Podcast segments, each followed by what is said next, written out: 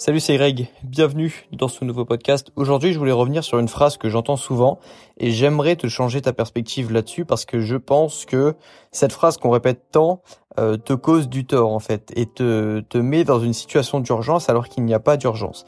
Cette phrase, c'est que les études sont les meilleures années de ta vie. C'est une phrase qu'on entend souvent, moi qu'on m'a déjà dit, qu'il fallait profiter de mes études, de la vie étudiante parce que c'est vraiment quelque chose euh, que tu ne retrouves plus après, que c'est les meilleures années de ta vie et que après ça devient pire même pour ceux qui sont plus pessimistes, ils, ils sont capables de te dire ça. Et du coup, ce qui cause énormément de soucis d'anxiété aux étudiants actuellement, surtout les étudiants qui viennent de devenir étudiants du coup, et qui sont du coup en situation de confinement, c'est que ils se disent bordel déjà que a priori ce sont les meilleures années de ma vie, en plus de ça, enfin, je vais pas pouvoir connaître les meilleures années de ma vie et après, je vais directement enchaîner sur ce qui sont, ce que sont a priori les pires années de ma vie en fait. Et moi, je vais complètement passer à côté de, mes meilleures années en fait. Je vais même pas pouvoir avoir l'opportunité de goûter à ces, bonnes années, à ces années d'études, à à cette vie étudiante en fait. Et je comprends bien sûr ça c'est le même problème avec la phrase qu'on répète tout le temps qui dit euh, il faut euh, aller le plus haut possible, le plus vite possible dans les études. En fait, c'est des phrases qui ont un fond de vérité. Comme toutes les phrases qu'on répète, euh, en général, les phrases qui survivent bien de nos temps, c'est des phrases qui ont toujours un fond de vérité. Et ces deux phrases-là, je pense qu'elles ont un fond de vérité, dans le sens où, évidemment, lorsque tu es étudiant, tu tu, as peut-être moins de responsabilités que, plus tard. Peut-être que tu as plus de liberté et d'autonomie que plus tard. Et de la même façon, en effet, et surtout avant, il fallait monter très vite et le plus vite possible dans les études pour monter sa valeur et pour pouvoir accéder à, des postes auxquels on ne pouvait pas accéder sans avoir un certain niveau exigé en fait. Ce qui est toujours le cas un petit peu aujourd'hui, mais qui est moins le cas parce qu'il y, a, de moins en moins de, barrières à l'entrée des nouveaux métiers maintenant. Et donc, euh, ce que je veux dire, c'est que on se on se, on se crée nous-mêmes dans notre tête une pression, une anxiété à cause d'une phrase qu'on devrait plus facilement remettre en question. Parce qu'il y a très peu de personnes qui remettent en question la phrase selon laquelle les études sont les meilleures années de notre vie. Et dès que tu commences à remettre un petit peu en question cette phrase, tout va mieux. Pourquoi est-ce que tu pars du principe directement que les études sont censées être les meilleures années de ta vie, en fait?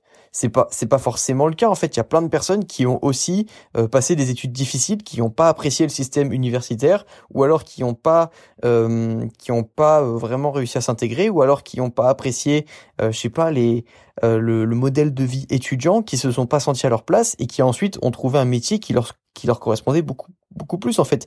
Il y a aussi plein de personnes, plein d'étudiants qui ont détesté euh, des, des moments dans leurs études parce qu'ils en avaient marre d'apprendre des cours qui paraissaient très théoriques et de recracher ses connaissances par exemple, tu vois. Il y a plein d'étudiants aussi qui ont mal vécu leurs études et qui ont après trouvé un métier qui leur correspondait beaucoup plus, qui sont allés vivre aussi parfois dans un autre pays où ça où la, la mentalité ou je sais pas où tu vois qui ont qui ont qui ont qui ont passé les meilleures années de leur vie après leurs études, bien après leurs études. Et il y a aussi des personnes qui commencent à profiter de la vie à partir de 40 ans parce qu'ils ont découvert quelque chose, parce qu'ils ont changé quelque chose dans leur, manière, de penser ou dans leur manière de vivre, en fait.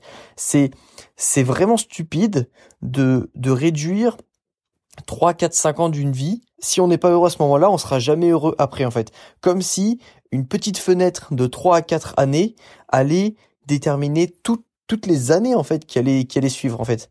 Et et c'est justement parce qu'on part de ce principe et qu'on admet cette phrase sans chercher à réfléchir, sans chercher à, à la remettre un minimum en question, qu'on qu'on qu'on se dit qu'on qu'on est en train actuellement de, de, de perdre l'opportunité de passer les meilleures années de notre vie et surtout qu'on se dit que ça va être que ça va être pire après en fait. C'est ça qui cause l'anxiété en fait. C'est parce que si on se dit que là actuellement on est en train de passer les, on, on, on devrait censé, on est, on est censé passer les meilleures années de notre vie. Ça veut dire indirectement que après ça va devenir pire. Et comme là actuellement la situation nous plaît pas et plaît pas à, de, à beaucoup d'étudiants, bon on se dit que ça va être pire après. Et c'est là que ça devient déprimant en fait. Franchement, comment est-ce que tu veux avoir confiance en l'avenir après, tu vois? Et c'est pour ça que je dis que il faut remettre en question plein de choses. Il faut remettre en question plein plein de choses qu'on t'a appris.